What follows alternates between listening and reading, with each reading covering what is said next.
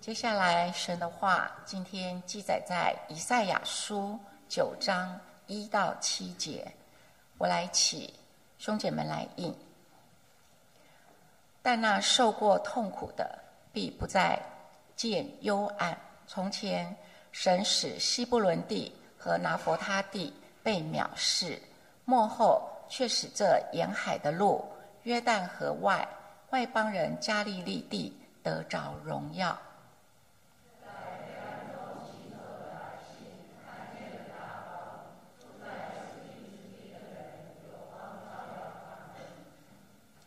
你使这国民繁多，加增他们的喜乐。他们在你面前欢喜，好像收割的欢喜，像人分乳物那样的快乐。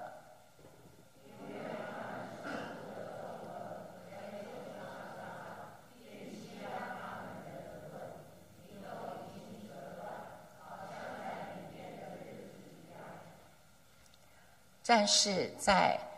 乱沙之间所穿戴的盔甲，并那滚在雪中的衣服，都必作为可烧的，当作火柴。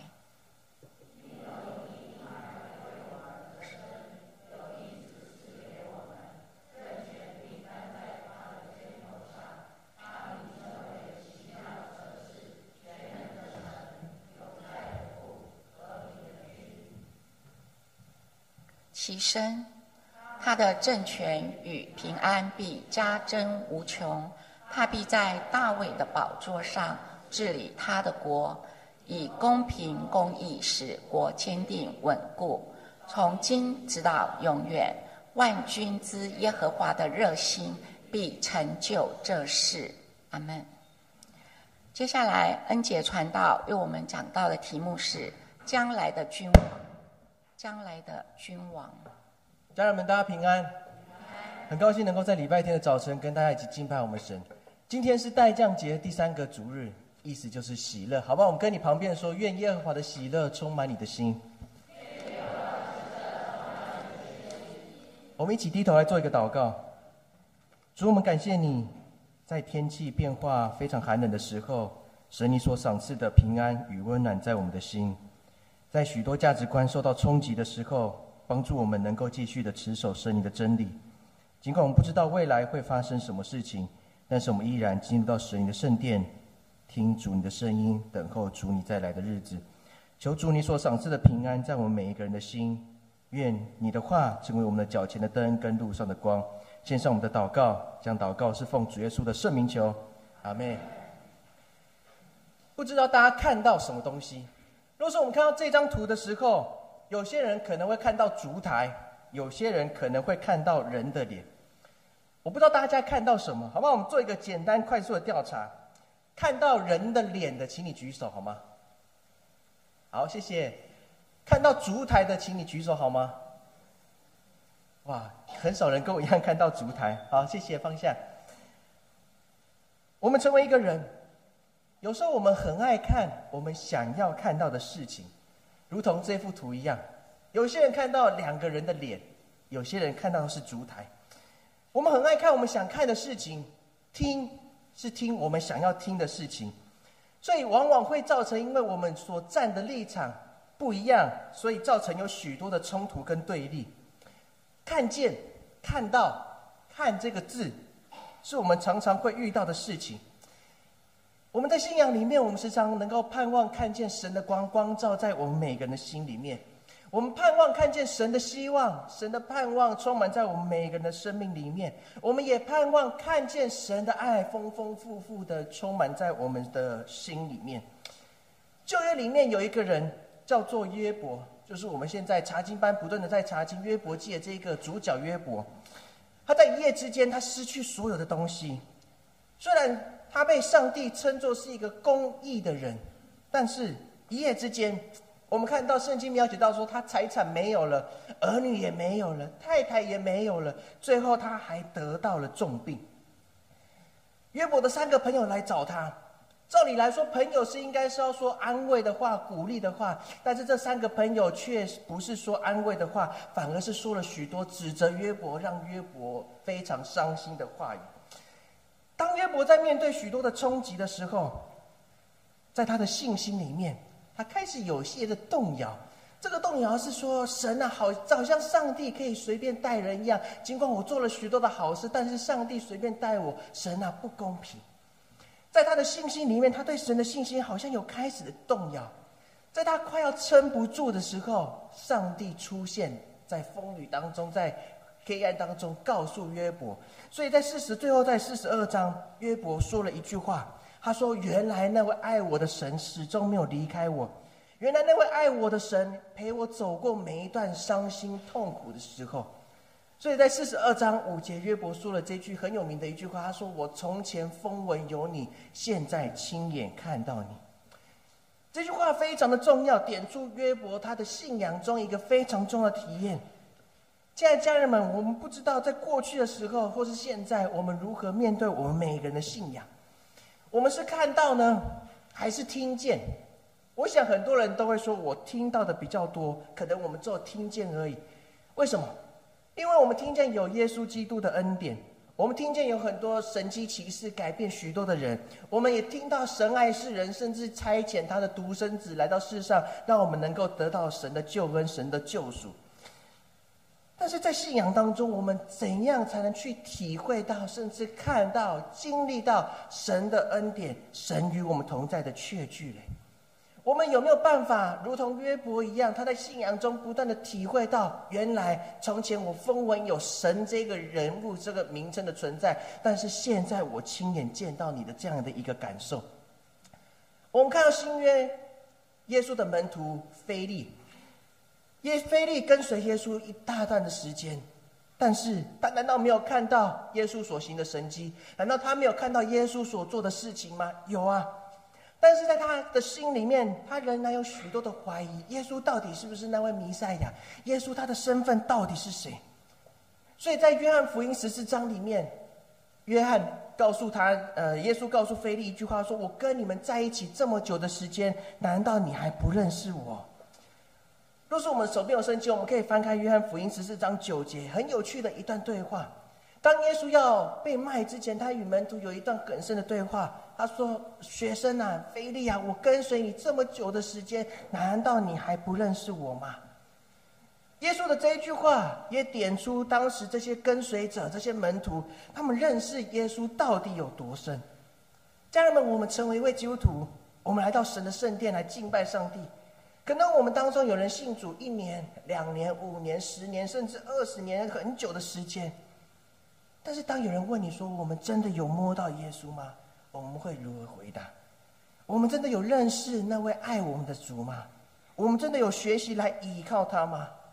还是如同耶稣非常感慨的对菲利所说的这一段话：“我与你在一起这么久的时间，你还不认识我？”很有趣的一段对话，却点出我们成为一位基督徒，我们内心当中最深层的一个部分：我们真的有认识什么？我们今天要来看以赛亚书。我们知道犹太人在取名字的时候都有它的意义，有时候这个名字可能会用他们伟大的英雄来取小孩的名字，有时候可能会用当时社会的环境来取他们的名字。以赛亚原来的意思就是耶和华上帝的救恩，所以若是我们用这样的心情、这样的角度来想。表示以赛亚他的父母在取以赛亚这个名字的时候，可能看见社会当当时社会当中有许多的冲突跟对立，他们面对亚述帝国已经慢慢的壮大，面对亚述帝国已经在跟他们呛瞎说：“我要把你们消消灭北边的以色列国跟南边的犹太国犹大国。”所以可能当时的犹大人犹太人在期待什么？期待神的救恩能够什么时候会临到？所以以赛亚的父母可能也会有这样的一个感受，在取以赛亚这个名字的时候，来反映当时社会的一个环境、社会的期待。他们期待神的救恩能够充满在他们的生命里面。以赛亚是一个先知，他是一个很有智慧的人。他一生当中服侍过四个王：与乌西亚王、约坦王、亚哈斯跟西西加王。若是我们去了解以赛亚他的成长背景，我们会知道他是在王宫中长大的。所以他受了很好的教育，如同我们在旧约里面看到另外一个人叫做摩西，他在埃及受到很好的教育，所以他才有办法带领以色列人过红海，甚至在旷野，在每个地方建立起属于以色列他们想要建立的国家。以赛亚人也也是如此，他在王宫当中长大，所以他知道宫里面发生所有大大小小的事情。他是一个我们讲史记的官员，他将历史的故事一点一滴的记录下来。这个非常尽忠职守的一个上帝的仆人，在犹太的传统里面。可以被称为一个非常优秀的一个先知跟人才。最后，我们看到他是如何殉道的。他被一个非常坏的王叫做马拿西王将他抓起来，然后马拿西王找了一个枯的树干、空的树干，然后把以赛亚塞在那个树干里面，最后命人用锯子把这个树干从中锯成两半。以赛亚也因此来殉道。我们今天来看的这段故事，再次让我们来想，今天这段经文，当以赛亚面对非常恶劣的环境的时候，他是怎样去面对的？因为当时的北边的以色列国已经跟亚兰跟两个国已经联合在一起了，所以以赛亚书第七章第一节他说：乌西亚的孙子约坦的儿子犹大王亚哈斯在位的时候，亚兰王利逊。和利玛利的儿子以色列王比加上来攻打耶路撒冷，却不能攻取。我们来看七章第一节，就可以了解到，当时北边的以色列国并没有顾及兄弟之情，竟然联合他们的对敌，他们敌人就是亚兰来攻击亚兰，就是现在的叙利亚，两个国家要来攻击当时的南国的犹大的首都耶路撒冷。所以大概有一个话叫做千胜万胜，唔打踢几位。他算了很久，当时东边的亚述帝国已经慢慢的壮大起来，所以他们不止把亚兰消灭，也将以色列国来消灭掉。所以他们最后一个想要消灭的，就是在南边的犹大国。所以我们可以来想，当以赛亚先知知道这样的一件事情之后，他要如何来鼓励当时生活在南边的犹大国的这些百姓？因为当时犹大犹大国的人应该心里面会非常的害怕，他们甚至对未来已经失去了信心。所以，我们今天读的经文，当我们当亚述王跟将亚兰跟北边的以色列国消灭以后，他们将原来的西布伦的地跟拿佛他利还有亚兰分成三个省份。第一个就是多尔，多尔就是我们刚刚所看到沿海的路，就是多尔。第二个省叫做基列，就是约旦河外面的一个区域。第三个叫做米吉多，就是我们现在所称外邦人的加利利地。我们可以来想，当时南边的犹大国知道北边以色列国已经被消灭掉的时候，我们那样的若是大家有那样的心情，就是那样的害怕，说完了完了，下一个就该我们了，我们该怎么办？若是你是先知，你是以赛亚，你要如何来鼓励当时已经没有希望、没有盼望的南边的犹大国的百姓呢？所以，我们刚刚读到的第九章第二节，他说：“在黑暗中行走的百姓看见了大光，在死荫之地的人有光在照耀他们。”以赛提醒说：“也许我们都会受到这些国家的统治，但是不要紧张，有一天我们都会得到释放。”我们可以得到真正的自由。所以，透过这段经文，我们再一次来想：若是先知以赛亚活在我们现在这个时代、这个年代里面，这段经文到底对我们所说的是什么样的意思？今天我用两点来跟大家分享。第一个就是我们要看见希望，看见希望。我们刚刚所读的以赛亚第九章第二节，他说：“在黑暗中行走的百姓看见了大光，住在死荫之地的人有光照耀他们。”黑暗的黑暗中死荫的地，其实就是指当时北边的以色列国已经受到统治，在亚述帝国所受的统治里面，他们好像如同行走在黑暗里面。南边的犹大国好像也没有好到哪里去。就如同圣经的描写，他们好像住在死荫之地的时候，什么时候亚述帝国会南下？不知道。什么时候我们的国家会被灭亡？不知道。所以那样的害怕，那样的一个惊惶，在当时犹大国的每个人心里面一直不断的出现。他们在问上帝啊，你的拯救到底什么时候会来？所以，若说我们仔细来看这段经文，若说我们活在那个年代。多少我们也会有这样的一个担忧跟害怕，不是吗？活在黑暗里面，我们不知道什么时候能够看见光，什么时候会有希望。我们看到圣经旧约里面，当约瑟的故事也是如此。约瑟从小被爸爸捧在手掌心里面，甚至为了他来做一件才艺，但是最后他却被他的哥哥卖到了埃及去当奴隶。在当奴隶的过程当中，他好不容易有一点起色，得到波提乏的信任，但是波提乏的妻子却诱惑他，诱惑不成，却诬告他，把他关在监牢里面。我们可以约瑟整个人生的故事，好像有看见一点点的光，光要起来时候，但是却有一个重重的黑暗压在约瑟的身上。最后，他好不容易成为一个埃及的首相。我们看到当。埃及当全地面对到饥荒的时候，约瑟的哥哥也来到埃及来买粮食，所以约瑟就把他们跟雅各全家都接到以色列，带去到埃及这个地方来。当雅各就是以色列要过世，已经过世的时候，约瑟的哥哥心里面害怕一件事情，就是我们曾经苦待约瑟，我们曾经对约瑟不好，会不会约瑟也这样待我们？所以在创世纪五这五十章十五节，他描述的非常清楚。约瑟的哥哥如何说？他说：“也许约瑟人会怀恨我们，按照我们从前对他的恶一样，重重的来报复我们。”但是我们看约，但是我们看约瑟还如何回应他的哥哥，免回应他哥哥的所说的话。在五十章二十到二十一节，他这样说：“从前你的意思是要害我。”但神的意思原是好的，要使许多百姓得以存活，成就今日的光景。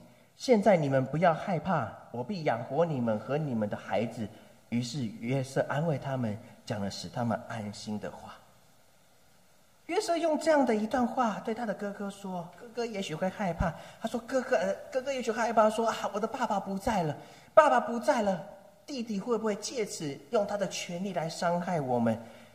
也许我们成为约瑟，我们也许心里也会想说：啊，现在是我报仇时间到了。我哥哥怎么这么狠，这么狠心将我卖到埃及？现在好不容易有权利，爸爸已经不在了，家里已经没有老大了，现在当家的是我了。啊，我要好好来报复他们。我们看到约瑟有这样做吗？没有。约瑟所说的回应说：也许我曾经活在那样一个黑暗、没有盼望的时候，但是我的上帝依然没有离开我。他依然看顾保守我，经过每一次的高山低谷。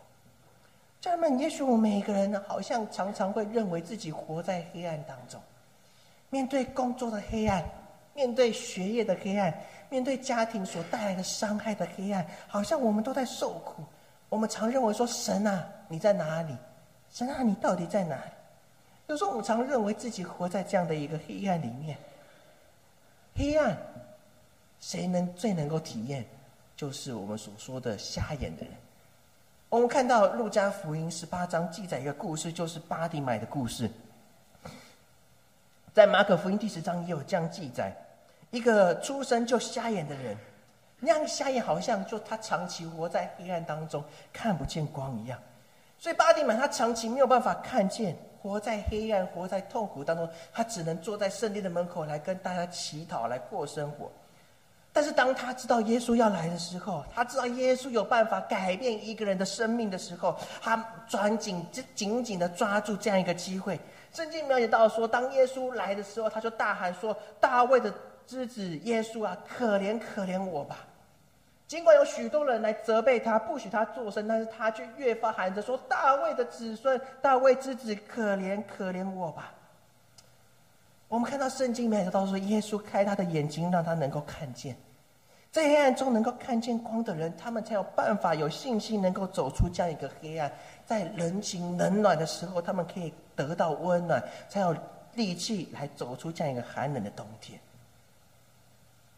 家人们，我们成为一位基督徒，也许我们可以说，现在的基督徒在社会当中是少数的。也许当你在敬拜你的上帝、敬拜我们的上帝的时候，旁边有人跟你说：“为什么要去敬拜？不要去敬拜。”就如同巴蒂买他所做的一样，当别人叫他“掉掉的卖差，不要吵”的时候，他依然越发大喊说：“大卫之子耶稣，耶稣，可怜可怜我吧！”当我们面对这样一个环境，我们被民间宗教包围的环境当中的时候，也许旁边人会叫你说：“啊，安静点啊！你们神根本就不存在，根本就看不到的时候，我们愿不愿意如同巴蒂马上说：‘神啊，求你救救我！神啊，求你帮帮我！’在黑暗当中，我们都期待什么？期待能够看见光。什么是光？耶稣不就是那一道光吗？当我成为基督徒，我们也能也是否能够成为那样的一道光，来帮助住在黑暗中迷失的人吗？我们愿意成为他们的帮助吗？有时候想想，觉得非常的可惜。为什么？有时候在我们的信仰里面，好像信仰已经成为许多的一个口号。我们在教会里面也会有许多的口号，包含有时候包含教会也是如此。这个口号有可能是教会的总主题，有可能是说啊，耶稣爱你，我也爱你。但是当我们在讲这些话的时候，我们是只有用嘴巴说而已。明天我们教会的主题叫做“为了主来大发热心”。我们愿意不愿意在我们的教会、在我们的工作、在我们的家庭、在我们的生活当中为主来做见证？信仰何时成为一个口号？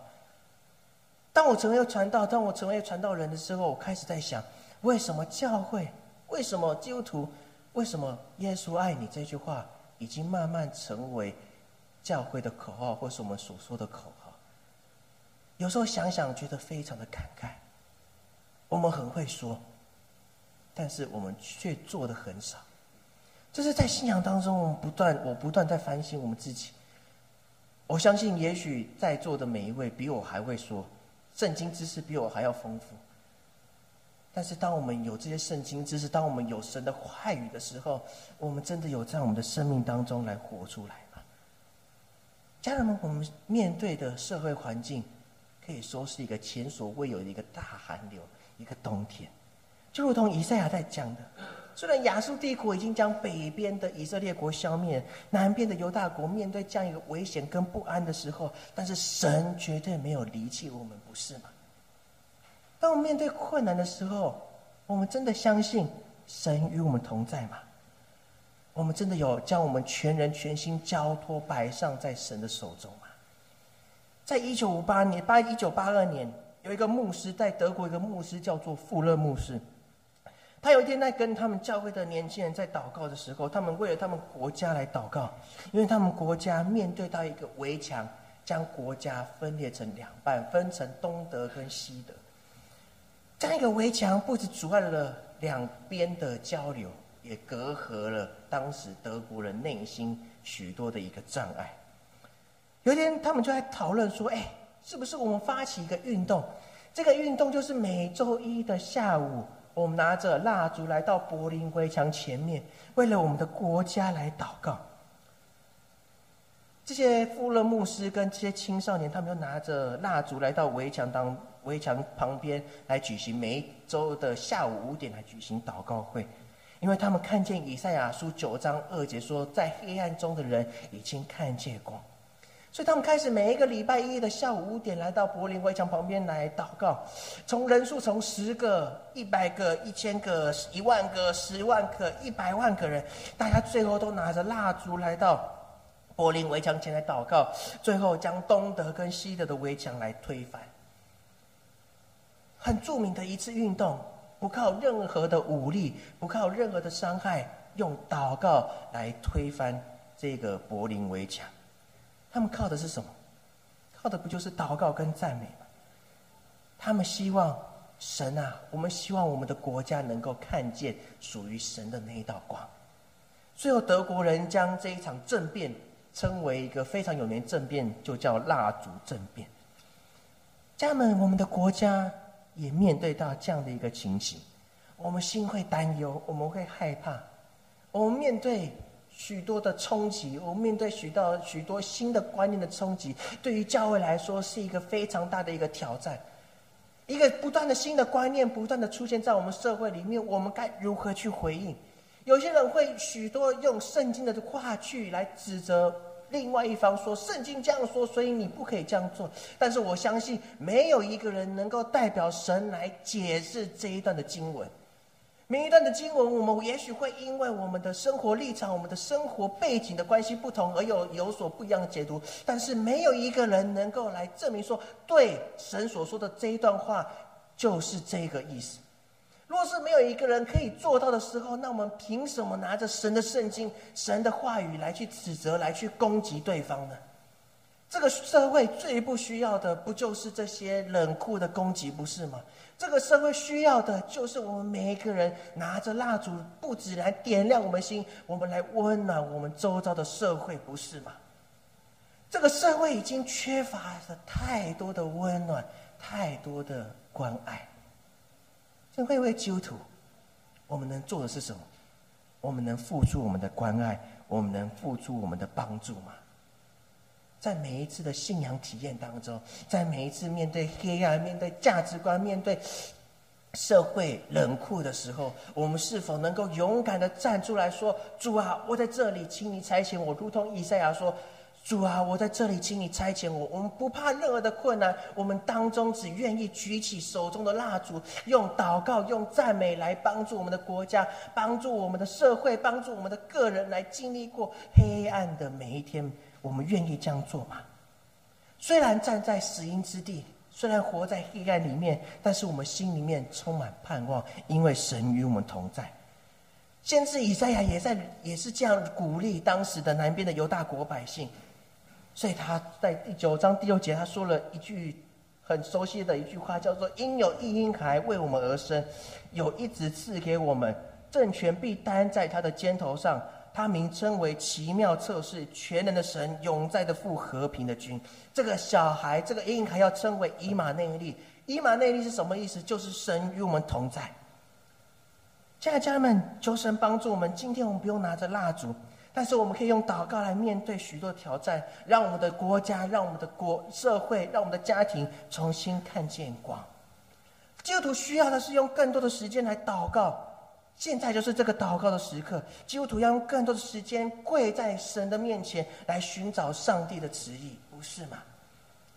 但是当我们回家的时候，我们可以回家问我们自己：我们一天当中，甚至一个礼拜当中，我们有多少时间跪在神的面前来向神来祷告？当我们全然的摆上的时候，我们才能够更了解神的心意，我们才有力气继续来走这条信仰的路。所以第二个跟大家分享的就是我们要看见平安，看见平安。我们看到这一张图，其实就是整个以赛亚整个以赛亚书整个的背景。我们可以看到以色列的东边有波斯、巴比伦，还有许多的国家，还有埃及。我们看到犹太人其实是被团团包围住，还有呃在。旁边还有以东跟其他弱小的国家，将犹太人完全团团的包围住。家人们，要是我们被别人团团的包围住的时候，我们可能会马上举白旗投降，说啊，我不打了啦，我被你们统治好了，我们来交换条件好。以赛亚知道，上帝所应许的绝对不会落空，他知道亚述帝国已经要慢慢的壮大起来了，亚述。壮大之后，还有巴比伦会起来，巴比伦会壮大。当巴比伦壮大之后，还有另外一个国家叫做波斯帝国会慢慢的壮大起来。所以以赛亚其实心里面非常清楚的知道，他们面对的是列强这些国家，那些国家一步一步的攻击。巴比伦攻击完，还有波斯；亚述帝国攻击完，还有。巴比伦、巴比伦王还有波斯，面对这样的一个时候，犹大的王就问以赛亚说：“啊，以赛亚，我们应该怎么办？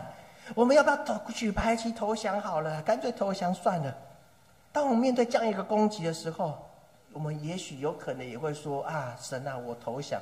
这么多的攻击，我受不了了。”因为当时亚述帝国非常的强大，犹大王非常的惊慌。若是我们是以赛亚，你会说什么话来安慰犹大王？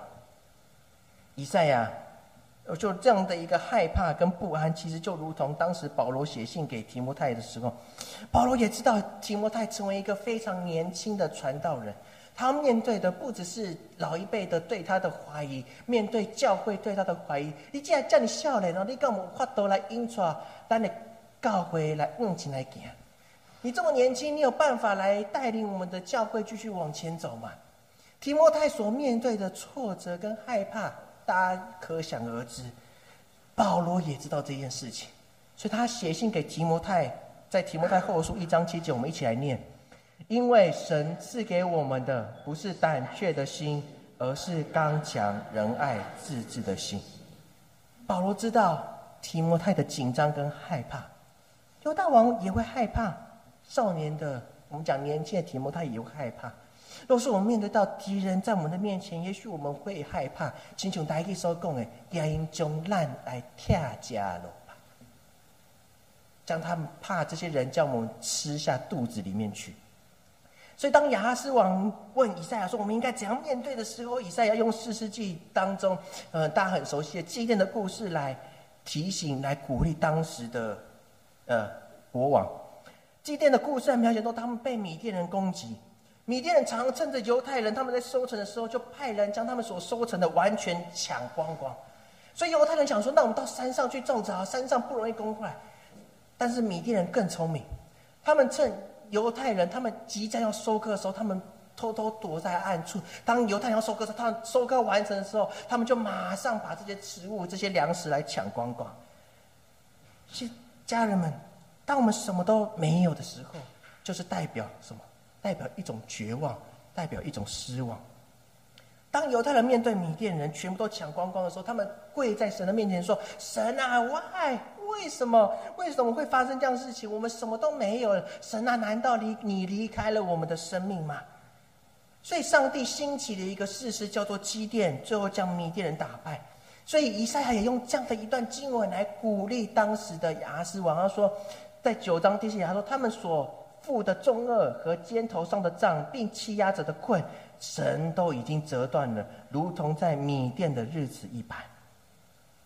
以赛亚在鼓励犹大王说：“不要害怕，我们最终也许会被统治，但是我们会如同神在兴起基甸一样，他会兴起一个人来拯救我们，脱离凶恶。”所以讲完之后，就是我们今天所看到最有名的那一段经文：神会兴起谁？兴起那位婴孩为我们而生，政权必担在他的肩头，必称为全奇妙的测试，全能的神，永在的父跟和平的君。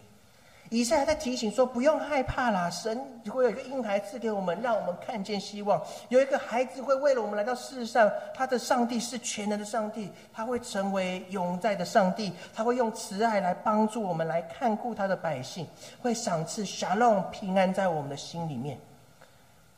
沙漏代表什么意思？代表有三种的意思。第一种的意思就是不会让我们遇到困难跟战争；第二个会让我们看顾我们的身体健康，事事亨通；第二个是帮助人，帮助我们跟人跟神之间能够和好。家人们，沙漏平安的上帝今天依然跟我们同在。你相信神会赏赐给你，不会遇到困难，不会战，不会遇到战争。你相信神所赐的平安会让你的身体健康，事事亨通。你相信神的平安会让你跟人、跟神之间有一个和好的一个机会吗？所以耶稣在以在在约翰福音十四章二十七，他说：“我留下平安给你们。”耶稣所留下最后一件事情，就是留下平安跟盼望给你们。他说：“我留下平安给你们，我把我的平安赐给你们。我所赐给你们的，不像世人所赐的。你们心里不要忧愁，也不要胆怯。”小龙，平安的神与我们同在。也许我们认为我们现在面对到的是一个黑暗的时代，但是不用紧张，神所赐的平安在我们每一个人的心里面。所以，约翰卫斯理这个卫理公会一个创始者，最有名的创始者，他说了一句话：“他说，一生当中最美好的事情，就是神与我们同在，平安、享乐。平安这两个字，成为我成为传道之后，我开始在学习的一件事情。小时候常看见爸爸，就是牧师在跟人家讲话，说第一句话接起来说平安，然后最后挂到电话的时候也会说平安。”如今我慢慢也在学习。一开始我想说，那如同牧师一样，因为当你不知道该如何做的时候，就是效法前面的人怎么走，你就怎么做，一定不会出差错。当我开始在学习在电话当中讲平安的时候，原来那个自己心里面也慢慢感觉到神的温暖充满在我们的心。当我们再来到教会，当我们遇到弟兄姐妹，我们跟他讲平安的时候，那个平安不只是一种祝福，也代表说神的应许从古到今依旧没有落空。神的平安充满在你的心，但充满在说的人的心里面，也充满在听的人的心里面。不要惊慌，不要害怕。我们常讲以马内利，以马内利的神与我们同在。当我们在等候神再来的时候，当我们面对待降级的时候，我们常常都说以马内利，以马内利。我们真的相信以马内利的神与我们同在吗？不要紧张，不要担忧，因为以马内利神确确实实与我们同在。也许旁边的人会笑你说：“你的兄弟的都位，你们神在哪里？我都看不到啊。”但是不用告诉他，就如同我曾经在小组里面曾经分享过这样一个故事。我记得有一个姐妹。就是静，她讲了一句我觉得非常有趣的话，但是却是非常实在的话。当别人在嘲笑他的信仰，说你们上帝在哪里的时候，他说了一句话，我我们可以一起来学习。他说：“我们的神 every 在 everywhere，我们的神在这边，在那边，在东边，在西边，在每一个角落。但是你们的神明也许可能只有在五福宫里面。”很有趣的一段话，但是却再次提醒我在信仰当中一个体验。我们的神在哪里？不就在我们每个人的身边吗？当你难过，当你害怕，当你快乐，当你痛苦的时候，神都陪你走。就如同有一有一幅画叫做《沙滩上的脚印》。我们常认为神在我们痛苦的时候离弃了我们，但是神没有离开，因为那个脚印是神背着我们继续的来往前走。到了十二月，大家都在庆祝圣诞节。很多人在庆祝，我看到耶诞城出现了，出现很多什么装饰艺术都出现了。十二月好像是一个迎接圣诞老公公、迎接礼物的一个月份。但是，当我们成为基督徒，我们有预备好我们自己等候耶稣再来世上的日子吗？我常跟牧师娘、跟牧师在分享说，我觉得现在的圣诞节已经没有那样的一个氛围。为什么没有那样一个氛围？我不知道。但是你可以慢慢感觉到，说现在的人，包含我自己，有时候也会如此。我们所做的事情，好像只想到我们自己而已。所以，当我们只想到我们自己的时候，我们往往会忽略人的旁边人的感受。当我们忽略旁边人的感受的时候，社会、家庭、工作，在国家里面哪来的温暖存在？但是，当我们愿意付出一点点的时候，尽管这个光非常的微小，但是当我们一个。两个、五个、十个、一百个、一千个、一万个，就如同在德国那一场蜡烛政变一样，我们就能够用祷告、用温暖来改变这个社会。先知以赛亚让他们看见盼望，在新的一年里面，我们即将迎接二零二四年。二零二零年到二零二三年，其实对我们每一个人来说，我们都走得非常的辛苦。我们面对到疫情的攻击，面对到许多的攻击跟挫败。有些人工作减少了，有些人在家里面无停做无薪假。我们对于未来多少会感到害怕，但是家人们不用紧张，不用害怕。当每次我们来到神的面前，我们就将我们的重担、将我们的忧虑，大大完全的交托给神。神不是为我而生，不是为你而生，而是为了全地球、全世界而生的一位神。神有这个重，神有这个能力来背起我们每一个人来往前走，但是我们愿不愿意将我们的重担完全的交托给神？神不断的提醒我们，不用紧张，不用害怕。所以，如同以赛亚书四十一章十节，以赛亚最后在鼓励犹大国的百姓，我们一起来念这段经文。他说：“你不要害怕，因为我与你同在；不要惊慌，因为我是你的神，我必坚固你，我必治你。”用我公义的右手扶持你。甚至以赛亚在勉励说：“不用害怕，神与我们同在；不用惊慌，因为神就是我们的神。神会兼顾我们，神会帮助我们，神会用他公义的右手来扶持我们。”家人们，你会害怕吗？面对明天，你会害怕？我不知道大家会如何来回应这样的一个问题。但对于我来说，每走一步路，我都感觉到非常的害怕。这样一个害怕，有时候是来自于人的眼光，有时候是来自于社会的眼光，有时候是来自工作的重担的一个压力的眼光。我们每一个人好像也经历到这样一个重担，这样一个黑暗压在我们每一个人身上，让我们喘不过气来。来到教会，来到神的面前，我们真的有得到一个好的安息、好的休息的时候。耶稣说：“凡劳苦担重担的人，不要紧张，不要害怕，来到我这里来，我必使你们得到安息。”好不好？这时候我邀请大家。闭上你的眼睛。我不知道大家的忧虑、大家的重担是什么，但是我知道一件事情，就是现在社会的脚步太快，